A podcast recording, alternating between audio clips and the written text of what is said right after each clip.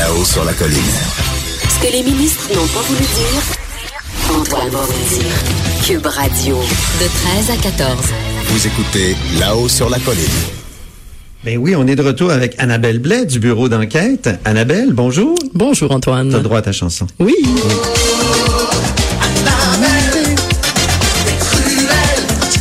Mais tu seras pas si cruel que ça aujourd'hui parce que on commence là, vu qu'on est à la fin de, de, de l'année, les, récapitulatifs.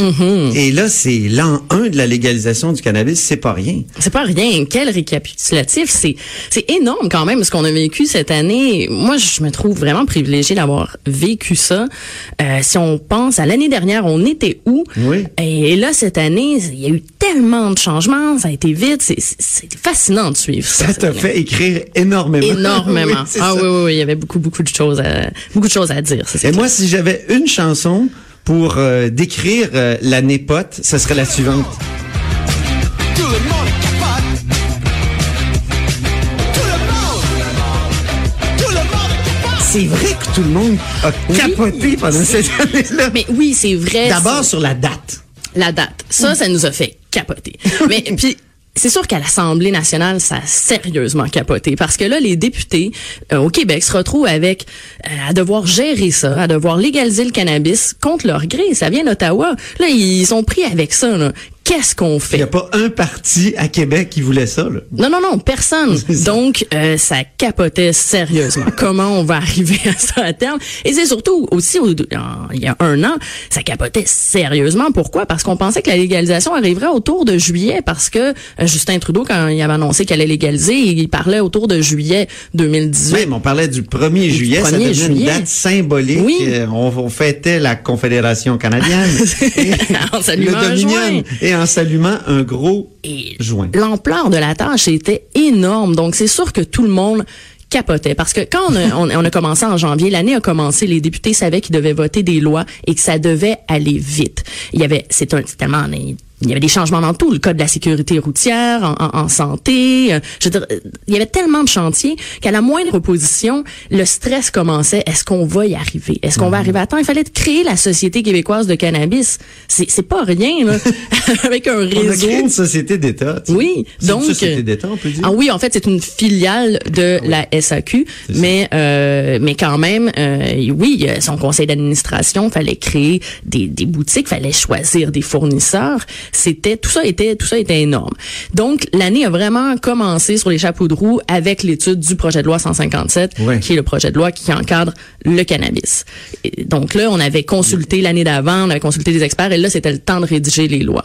Il y a eu euh, plusieurs débats sur Ouais. plusieurs aspects de la loi euh, dès, dès- Ouais. dès l'hiver 2018. Là. Ah Oui, oui, ça a commencé. Bon, il y avait la question justement, la- le, code de la sécurité routière, comment on va faire, les gens, c'est c'est- quoi le taux euh, De THC. Qu'on peut avoir dans le sang? Finalement, bon, au Québec, c'est tolérance euh, zéro. Au, au fédéral, euh, c'est un peu différent. Il y a une petite tolérance de, de 2 à 4 nanogrammes là, de THC. Mais bref, euh, il y avait tout ça à- à décider. Il y avait aussi euh, donc quelle quantité on peut posséder.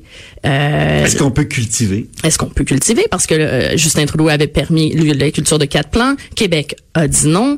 Donc, c'était c'était très, très complexe. Il fallait légiférer sur beaucoup d'aspects. Et, et- et toi, tu t'es beaucoup intéressé au financement des Oui. fournisseurs. Parce que là, c'est des, c'est des gens qui finalement sortaient de l'ombre ou Oui. qui s'improvisaient euh, euh, cultivateurs de cannabis, qui, qui, qui abandonnaient les tomates, puis qui, qui finalement se tournaient vers le cannabis. Alors, c'était toute une, une, une nouvelle économie qui naissait, puis tu t'es intéressé à ça, puis ça a été effectivement, ça a fait boum là, quand tu as publié sur les paradis fiscaux. Ça, c'est en, en janvier. Euh, en fait, la question, je me demandais d'où vient l'argent dans l'industrie? Parce Ouais. que ces, ces compagnies-là, c'est des producteurs de cannabis, euh, produisaient dans le cannabis thérapeutique, donc c'est des compagnies qui, qui existaient, qui, qui étaient un- on connaissait moins. Euh, et finalement, bon, ils commençaient à en avoir plus en prévision de la, de la, de la, de la légalisation. Et ils s'inscrivaient en bourse. On voyait les titres, là, mais il y avait, il y avait de l'argent à faire là-dedans. Je me dis, mais qui et qui finance ça. Et euh, avec mon collègue euh, Jean-François Cloutier à Montréal, qui lui est le spécialiste des paradis fiscaux, Oui. on a travaillé ensemble puis on a découvert qu'il y avait beaucoup d'argent des paradis fiscaux euh, qui était injecté dans l'industrie du cannabis. D'ailleurs, ça a amené à des modifications législatives aux articles Ben sur oui. les paradis fiscaux, le financement de- du cannabis par les paradis fiscaux. Pourquoi c'est important? C'est parce que pourquoi on légalise? On légalise en disant c'est parce qu'on veut enlever ça du marché noir.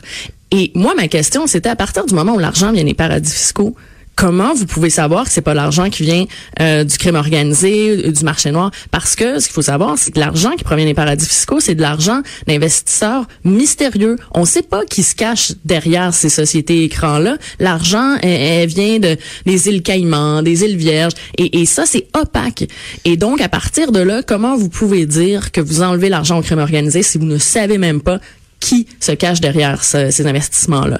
Et ça, ça a amené un amendement à Québec un- au projet de loi le gouvernement libéral euh, de, l'époque a dit OK dans ce cas-là ce qu'on va faire c'est qu'on va demander à l'autorité des marchés publics et en attendant donc euh, l'autor- l'autorité des marchés financiers l'AMF de vérifier d'aller demander poser plus de questions sur les investisseurs pour essayer d'avoir un peu plus euh, de transparence. Euh, à Ottawa mais c'est les sénateurs qui sont vraiment emparés du dossier. Ils ont essayé de faire passer ça. Eux ont voté un amendement euh, pour avoir exigé plus de transparence mais la Chambre des communes l'a rejeté. Mais n'empêche ça ça a été euh, très important bon qu'on le sorte à ce moment-là mais je voudrais aussi dans les prochaines années il va Oui. falloir continuer à, à surveiller ça se demander qui sont les investisseurs d'où vient l'argent Si maintenant on passe à, à l'automne, euh, la campagne électorale, euh, dans la campagne électorale, est-ce que le cannabis a été euh, important? Ben, important, oui et non, dans le sens que, ben, moi, je dis oui, parce que moi, j'ai suivi le dossier, donc c'est sûr qu'on en a parlé. Euh, Est-ce que c'était le sujet de la question de l'urne, tout ça? Non, je pense pas que c'est ce qui a vraiment polarisé les gens et je pense pas que les gens ont décidé de voter Mais pour la CAQ. Tu penses pas que le ça. 21 ans que proposait la CAC pour la consommation de cannabis, ça ça a pas aidé? Moi, j'ai l'impression que ça a aidé. Ça a été d'ailleurs une des premières questions dans le premier point de presse avec François Legault.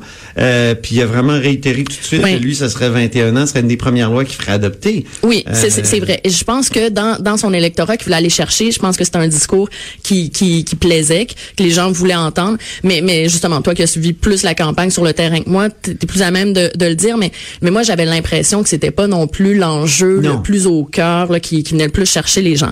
Mais c'est vrai que la campagne électorale euh, a quand même changé le paysage, euh, ou va changer le paysage de- de- de- du cannabis Ben oui. au Québec, parce que la CAQ est, euh, elle a une vision plus prohibitionniste ou néo-prohibitionniste par oui. en arrière? Ah oui, mais de toute façon, depuis un an, la CAQ euh, dit tout le temps, euh, au Québec, personne ne veut de la légalisation. C'est vraiment le- leur spin, là. C'est ça qu'ils vont dire en chambre tout le temps. Donc, euh, oui, ils veulent augmenter l'âge de la consommation à 21 ans. Ils veulent interdire la consommation dans tous les lieux publics. Et là, on- pendant que toutes les autres provinces, là, sont, on a légalisé, sont en train, on essaie de gérer déjà ça. Et là, la CAQ revient et veut changer déjà la loi qu'on a adoptée en juin. Et là, le projet de loi a été déposé en décembre, puis tout ça, ça va se faire là euh, cet hiver. Donc, c'est encore un dossier à suivre. Mais ce qui est particulier, moi, ben, ok, on, on veut ajuster. Le, le- le bordel qu'on anticipait, c'est quand même Oui, est-ce que le chaos est arrivé? le chaos n'est pas arrivé, mais mais c'est sûr que euh, est-ce que ça va bien? Est-ce que non Il suffit d'aller voir les fils devant la SQDC pour comprendre que tout n'est pas optimal. Les producteurs arrivent pas à fournir, la SQDC non plus. Donc on ferme des journées. Non, ça va pas encore. C'est c'est pas une machine qui roule au quart de tour là, ça c'est clair. Par contre, pendant que maintenant on reprend le débat sur l'âge Oui. et à heure- à quel endroit on a le droit de consommer ou pas. Euh, ce qui, certains acteurs de la santé publique s'inquiètent parce que là on se dit là le débat là ça ne doit plus être ça.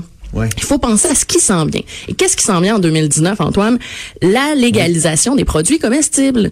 Et, et ça, c'est déjà prévu dans la loi fédérale. là. Ça arrive en 2019. là. Donc, euh, on devrait déjà commencer à penser à l'avenir, à voir ce qui s'en vient. Ben oui. Et, et essayer Donc, pas juste ça. faire une loi sur l'âge, mais faire une, Ben, ben, une réglementation euh, plus développée, plus intelligente sur euh, les produits comestibles. Ben oui, et, et aussi, bon... Que toi, t'as tous essayé. pas tout en même temps. je fais des blagues. mais- Je fais des blagues, mais je sais que tu avais fait un grand dossier. J'avais fait un dossier de Montréal, sur- qui était bien intéressant avec des, des, des jujubes puis toutes Oui. de, de patentes c'est très compliqué à encadrer ça parce que Ah bon, oui, est-ce hein? qu'on va mettre les inspecteurs, c'est c'est de la nourriture, donc il y a beaucoup d'aspects à encadrer, ça va être un gros défi.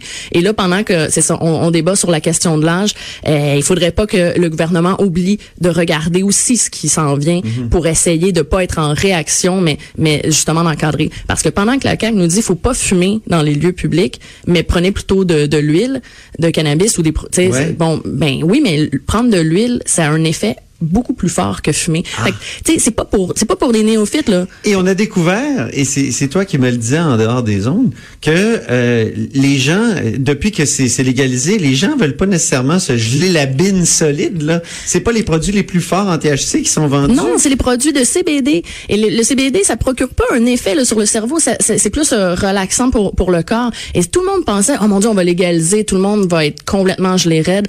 Non, les gens ont une, une consommation, somme toute, responsable et sont intéressés par des produits, justement, comme le CBD. C'est pour ça que là, probablement que la CAQ pourrait aussi ajuster son discours à la réalité, mais leur discours n'a pas changé depuis un an. Donc, ça va être intéressant de Il y a voir des raisons personnelles, je pense, à la CAQ. C'est- C'est-à-dire qu'il y a des Oui. personnes dans la CAQ qui ont eu des très mauvaises expériences, des enfants qui ont C'est eu ce qu'on des entend. problèmes. Oui, oui voilà. le, le bruit de couleur, c'est vraiment ça. Je dirais pas qui, mais je- on m'en a parlé. Oui, oui, ben Ouais. on, a eu les mêmes échos. OK, merci infiniment, Merci, Annabelle. Leblay, donc qui est du bureau d'enquête ici à Québec. Après la pause, on s'entretient avec Éric Bédard, l'historien, au sujet du nouveau pont et du nouveau pont Champlain et de son nouveau nom.